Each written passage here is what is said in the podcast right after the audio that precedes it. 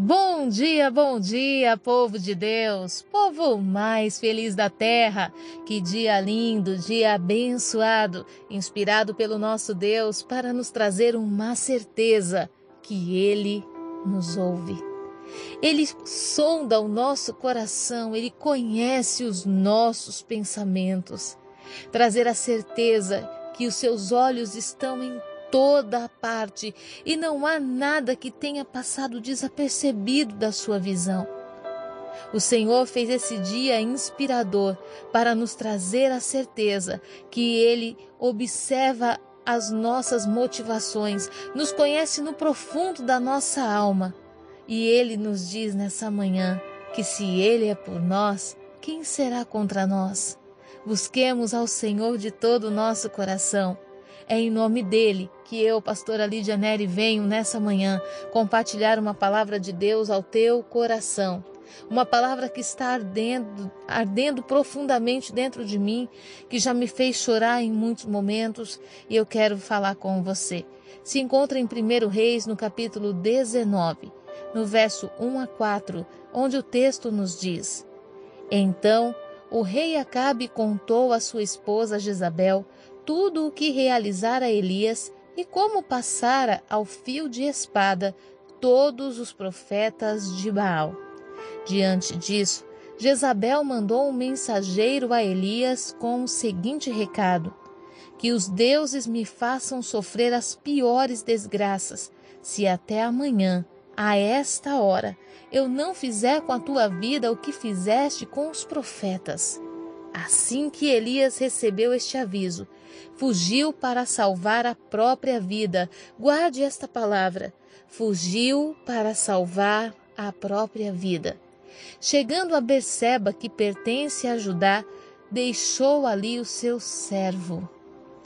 Quanto a ele, fez pelo deserto a caminhada de um dia e foi sentar-se debaixo de um pé de giesta, em outras traduções, um zimbro uma espécie de arbusto, e ali orou pedindo para si a morte, dizendo: Agora basta, ó Senhor, retira a minha vida, pois não sou melhor que meus pais. Esse texto vem narrando o que aconteceu depois do desafio de Elias. Elias, observando que Israel andava entre dois pensamentos. Uma hora acreditava que o Deus Todo-Poderoso era Deus, outra hora, seduzido pela maneira como Jezabel comprava as pessoas, acreditavam que por ter a sua necessidade atendida por Jezabel, então eles também declaravam Baal como Deus. E a palavra do Senhor fala que Elias, sendo um profeta, ele propõe um desafio para os profetas de Baal, os 400 profetas de Baal, para que eles possam, através de uma oferta, clamar ao Deus Baal, para que, se ele responder, fique sabido diante de Israel que Baal, então, é o Deus de Israel. No entanto, a palavra do Senhor fala que os profetas clamaram por meio-dia. Começaram clamando, depois eles começaram a se retalhar, derramaram seu próprio sangue sobre a terra, e mesmo assim, a palavra fala que Baal não respondeu. Elias zomba, debocha e fala: gritem mais alto. Talvez o seu Deus esteja cochilando. Talvez ele esteja um pouquinho ocupado. Chamem mais um pouco, quem sabe assim não te ouvirá. Mas a palavra diz que Baal não respondeu. Não respondeu a 400 profetas e mais os 450 profetas do poste ídolo.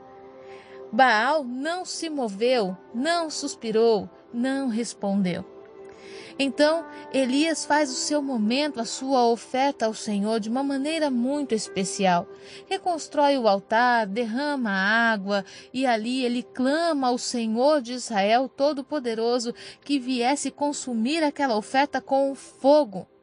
E o fogo vem do céu e todo Israel se prostra, reconhecendo que o Deus de Elias então é Deus verdadeiro, o Deus de Israel. Inclusive, os 400 profetas de Baal se prostram e até mesmo o próprio rei Acabe teve de se prostrar diante de dessa manifestação da glória de Deus, porque ficou sabido que só o Senhor é Deus. Quando isso tudo passa, o rei Acabe chega em casa e leva a notícia para Jezabel. Então, a primeira coisa que nós precisamos compreender desse contexto é que Jezabel não estava naquele lugar.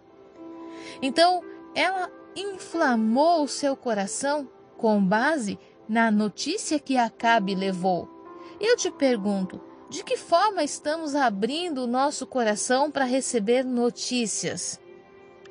A maneira como Acabe descreve o acontecimento irou Jezabel de tal forma ao ponto dela declarar a morte de Elias. Eu quero falar com você hoje. Você precisa tomar cuidado com as informações que estão chegando a você. Informações atravessadas, informações pela metade, Informações que começam até que eu sempre costumo dizer que tem um, uma fumaça, que tem ali um carvãozinho, mas que não tem sequer o, a, a dimensão, a, a, a dimensão do fogo. Não é exatamente aquilo que está sendo falado. Cuidado ao receber notícias ruins dos seus parentes, do seu cônjuge. Cuidado com pessoas que têm cuidado demais da sua família porque às vezes elas podem estar trazendo para o teu coração uma ira por causa de uma informação pela metade. Acabe presenciou todos os profetas prostrados diante do altar que Elias ergueu e que havia recebido a manifestação do Deus de Israel. Mas essa parte, será que ele contou? Será que ele contou que os profetas se retalharam tanto tempo e que, a, e que Baal não respondeu? Sabe, ele chega para Jezabel e conta a situação de uma forma que provoca e acende a ira no coração dessa mulher. E às vezes nós estamos deixando o nosso coração incendiar por causa de notícias que estamos ouvindo. Ei, vá à fonte, vá à raiz, Converse com sensibilidade, com o coração aberto, esclareça os fatos. Não permita que no teu coração brote o sentimento de vingança por informações atravessadas. A palavra do Senhor diz que diante dessa informação, Jezabel manda um mensageiro a Elias com o seguinte recado: que os deuses me façam sofrer as piores desgraças, se até amanhã a esta hora eu não fizer com a tua vida o que fizeste com os profetas. Em nome de quem Jezabel ameaça Elias? Ela era sacerdotisa de Baal, ela era adoradora de Baal. No seu, nos seus aposentos haviam altares a Baal. Jezabel institui o culto a Baal em Israel, as oferendas e tantos sacerdotes para Baal. E ela faz um juramento para Elias. Ela diz: Elias, se é em nome dos deuses que eu sirvo, que eu vou fazer você viver tudo, tudo que os profetas de Baal viveram, se eu não conseguir, que eles façam comigo o que bem quiser. Mas vamos analisar esse contexto e já vou falar. O nosso devocional hoje é um culto, é uma palavra um pouco extensa, é, porque eu poderia compact, é, com, compactar essa palavra e, e também dividi-la em vários devocionais, mas a revelação que tem aqui é muito profunda e eu quero ser fiel àquilo que Deus está falando no meu coração. Então, quando ela fala em nome desses deuses, será que Elias nem por um momento não se lembrou que os profetas de Baal passaram a metade de um dia clamando, derramaram sangue e não houve resposta? Será que esse Deus existia? Será que esse Deus deixou de responder 400 profetas para responder a uma mulher, uma rainha? Elias ficou tão envolvido com a ameaça que se esqueceu que o nome do Deus que ela usa para ameaçar era um Deus infinitamente menor do que o Deus que tinha se manifestado pela palavra de Elias. E quantas vezes, quando a ameaça vem contra nós, nós nos esquecemos de olhar o que está acontecendo ao redor. Nesses últimos dias eu tenho recebido muitos vídeos, muitos documentários eh, falando a respeito do comportamento da igreja em tempos de pandemia como a igreja reagiu diante das situações que mataram tantas pessoas. A igreja não tinha medo de morrer. A igreja não tinha medo de renunciar os seus bens. A igreja não tinha medo de cuidar dos enfermos, de suprir a necessidade de quem estava precisando. A igreja não tinha medo. E hoje a igreja está tomada pela ameaça. E por quê? Porque está ouvindo mensageiros de Jezabel, está ouvindo mensageiros da Babilônia, ouvindo mensageiros que estão trazendo recados em nome de deuses que não podem sustentar a si mesmos. Estão ouvindo a voz de mensageiros que foram enviados por alguém que não tem poder diante do nosso Deus nós podemos observar que Elias, quando ele escuta essa notícia, no verso 3 diz que Elias fugiu para salvar a própria vida.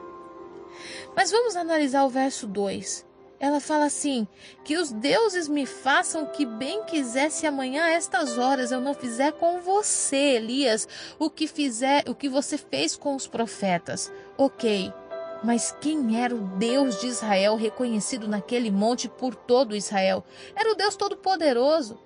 Será que o Deus de Israel iria deixar Jezabel tocar em Elias? Ah, não ia. Não ia de jeito nenhum. E ainda que alguns desses deuses pudessem se levantar em favor de Jezabel, quem são eles diante do poder glorioso do nosso Senhor? Mas a ameaça que veio, ela foi tão profundo na vida de Elias que Elias decidiu fazer o quê? Fugir para salvar a própria vida. E é exatamente isso que estamos fazendo nesse tempo. Estamos tentando salvar a nossa vida. Estamos tentando fugir das mãos do inimigo, tentando fugir de um hospital, de uma intubação, tentando fugir da falta de suprimento alimentício, tentando fugir de um desemprego, tentando fugir de uma vida até de santidade, querendo viver nos últimos tempos, quem sabe tudo que eu nunca vivi, fazer tudo que eu nunca fiz. Estamos querendo salvar a nossa própria vida. E é muito incrível que lá no Evangelho fala que aquele que deseja salvar a sua vida, perdê-la-á. Mas aquele que renuncia, que entrega a sua vida por amor a mim, esse a encontrará. Nós vemos Elias fugindo e a palavra é clara, estou na King James, para salvar a própria vida. Diante da ameaça, nós nos esquecemos de observar os detalhes. E os detalhes dessa história, elas esses detalhes se encaixam nos nossos tempos. Estamos sendo ameaçados por um vírus e por uma condição política que só precisa do basta de Deus. Mas para que esse basta venha, Elias não pode sair da sua posição. Quando Elias foge para o deserto, ele, ele, ele impede Deus de se revelar sobre aqueles que o reconheceram, que reconheceram o Senhor como Deus de Israel.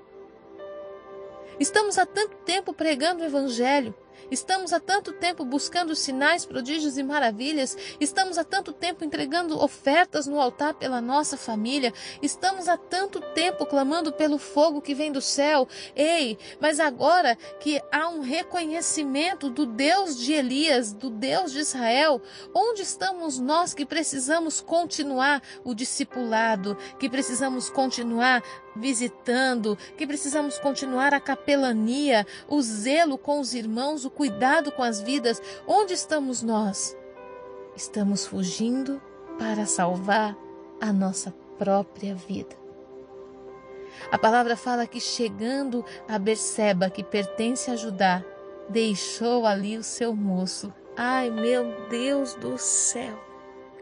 Você já percebeu que quando decidimos salvar a nossa vida, os irmãos de igreja não cabem nessa situação?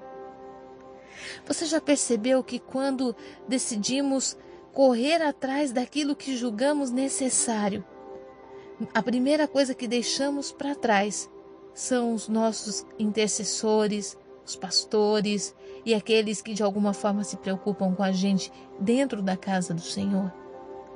Nós não queremos ouvir conselho do pastor. Nós não queremos a oração da intercessão. Nós não queremos a visita daquele irmão. Ah, não, eu não quero ver ninguém da igreja. E esse é um erro que cometemos, pois deixamos de lado aquele que Deus enviou para nos ajudar. A palavra do Senhor não diz que é melhor que sejamos dois do que um, porque quando um cair, o outro levantará? E muitas vezes, dentro da tentativa de salvar a nossa própria vida, estamos abandonando quem Deus colocou para andar ao nosso lado. A palavra fala que, quanto a Elias, ele fez, ele mesmo fez com seus próprios pés, com a sua própria decisão. Ele fez o caminho pelo deserto, uma caminhada de um dia, e foi sentar-se debaixo de um zimbro, uma espécie de arbusto, e ali orou pedindo para si a morte. Quando nós damos atenção para a ameaça, quando nós olhamos para a ameaça, o primeiro sentimento que vem sobre nós é o sentimento de impotência. Quando olhamos para a força daquele que nos ameaçou, quando percebemos que ao nosso redor, quantas pessoas já sofreram pela influência do ameaçador, o medo toma conta e é incrível que o medo nos cega. Ele tira completamente a nossa visão de quem é o Deus de Israel, dos sinais e prodígios e maravilhas que ele já fez. Tira a nossa visão completamente daquilo que Deus está manifestando.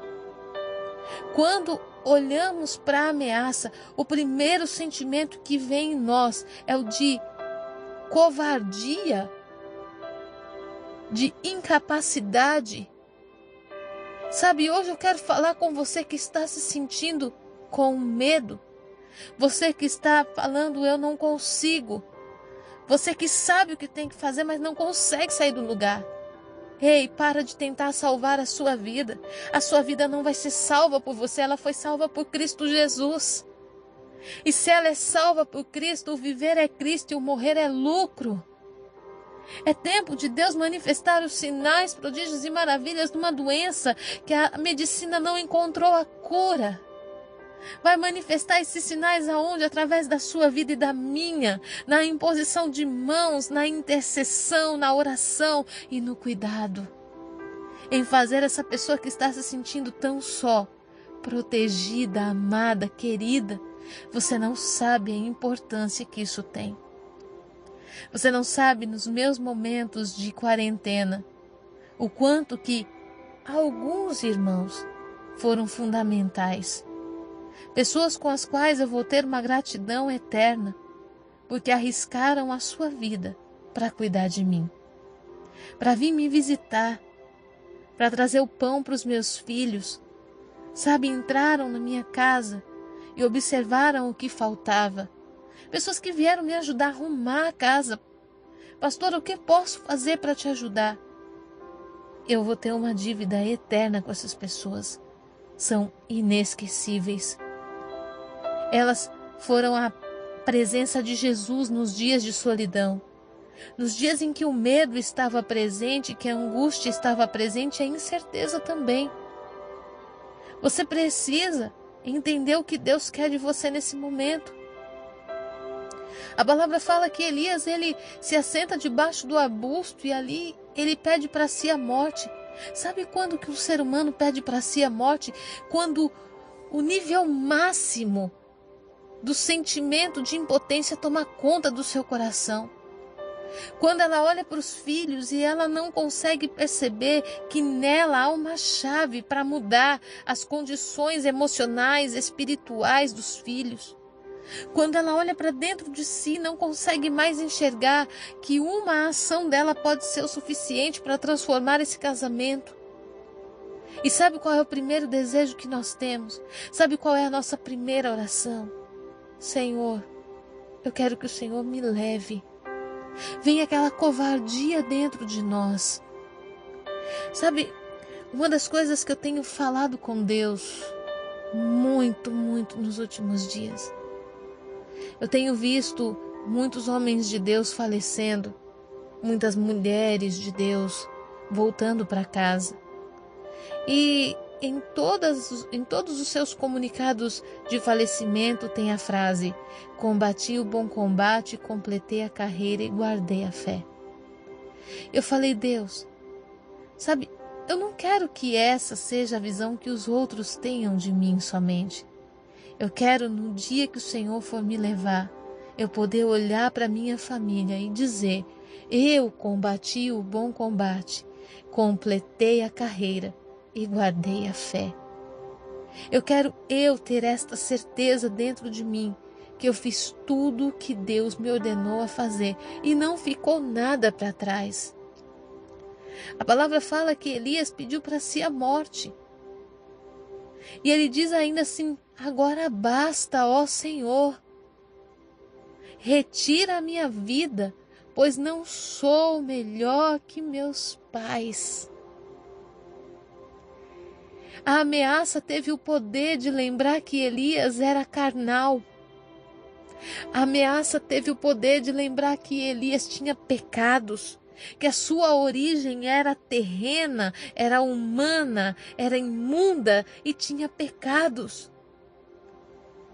Ei, o que foi que Deus fez na sua vida? Quando vem as afrontas, vem o sentimento no nosso coração de olhar para nossa família e dizer: por que Deus me amaria? Por que Deus olharia para mim? Ei, Deus olhou para você porque Ele viu teu coração. Há um coração aí que tem fome e sede da presença de Deus. Há um coração aí que tem necessidade da presença do Senhor. Como diz o louvor da nossa querida Cassiane, um coração que sente saudade de coisas que nunca viveu humanamente, mas o Espírito clama.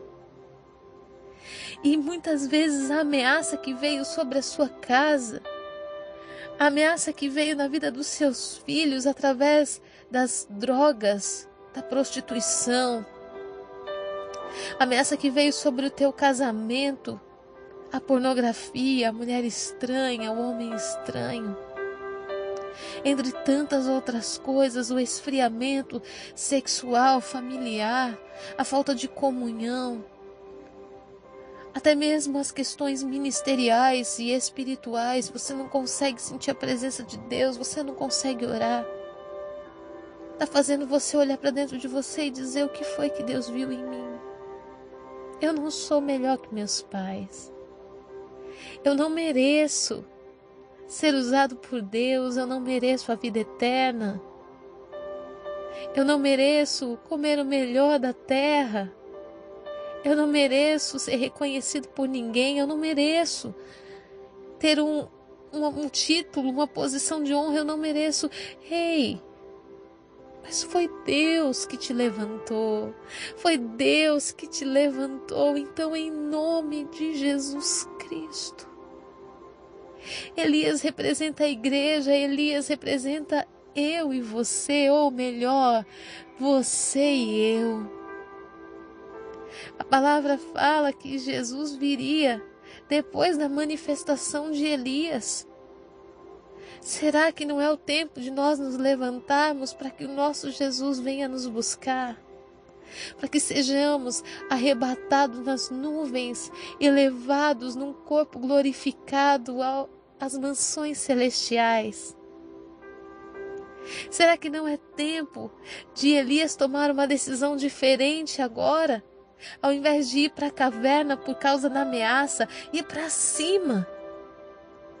Assumir, dar a cara para bater, vestir essa camisa e falar: ei, no povo de Deus não vai mexer, na minha família não vai mexer, nos meus vizinhos, nos meus amigos, não vai mexer. Em nome de Jesus. É uma presença tão gloriosa de Deus aqui. Eu já chorei tanto com essa palavra. Porque a igreja de Cristo está tentando salvar a sua própria vida. Nós fomos chamados, querido, para salvar aquele que está perdido. Isaías 61. O Espírito do Senhor Deus está sobre mim. E ele me ungiu e me enviou a curar os quebrantados de coração. Deus está te chamando, me chamando para sair desse deserto. No verso 5, para concluir, a palavra do Senhor fala que Elias, depois dessa oração, ele se deitou e dormiu ali mesmo, sob o zimbro. Mas eis que um anjo com letra maiúscula, Jesus Cristo veio até ele. Sabe quando a gente está fraco, que a gente não tem forças, a gente está sem saber o que fazer? Jesus sempre vem. Ele disse que estaria conosco até a consumação dos séculos. Jesus sempre vem. Ele sempre nos fortalece, ele é o pão da vida. Ele é a fonte inesgotável de água que jorra para a vida eterna. Ele nos sustenta com o melhor dele. Jesus sempre vem. A palavra fala que o anjo tocou e disse-lhe: Levanta-te e alimenta-te. Sabe, nós temos sido supridos pelo Senhor. Por mais que os cultos online, as, os devocionais, são ruins, algum, chega algum tempo que a gente quer mesmo é o contato físico. Entenda o pão e a água chegando até você hoje, dizendo: levanta-te. Eu estou te dando pão e água que fazem você ser fortalecido para voltar para uma missão. Tentar salvar a própria vida muitas vezes nos tira da onde Deus nos colocou e faz com que não tenhamos condições emocionais de continuar depois. Querido, se levanta agora, receba do pão e da água, põe-te em pé e volta, volta, volta rápido. Não deixe as ameaças tirarem você do lugar que Deus te colocou em nome de Jesus. Eu deixo essa palavra para o teu coração com temor, com tremor, com amor. Você é meu irmão em Cristo, você é minha irmã. E eu sei que há coisas grandes ainda que precisam ser feitas. Levanta-te. Eu preciso de você de pé. Eu preciso ouvir que ainda tem 3.500 profetas que não se dobraram à mesa de Jezabel. Se levanta, se levanta, para que Deus venha cumprir tudo o que Ele determinou para essa Israel chamada Brasil, chamada Estados Unidos, Finlândia, chamada Alemanha, Singapura chamada México, Panamá, Inglaterra, Reino Unido, Estados Unidos. Em nome de Jesus, se levanta. Se levanta. Se levanta com força. Se levanta com autoridade, porque Deus é por nós. Ele é por nós e ninguém poderá nos resistir. Em nome de Jesus. Que seu dia seja lindo e abençoado, cheio da presença dEle. Em nome de Jesus. Fique na paz.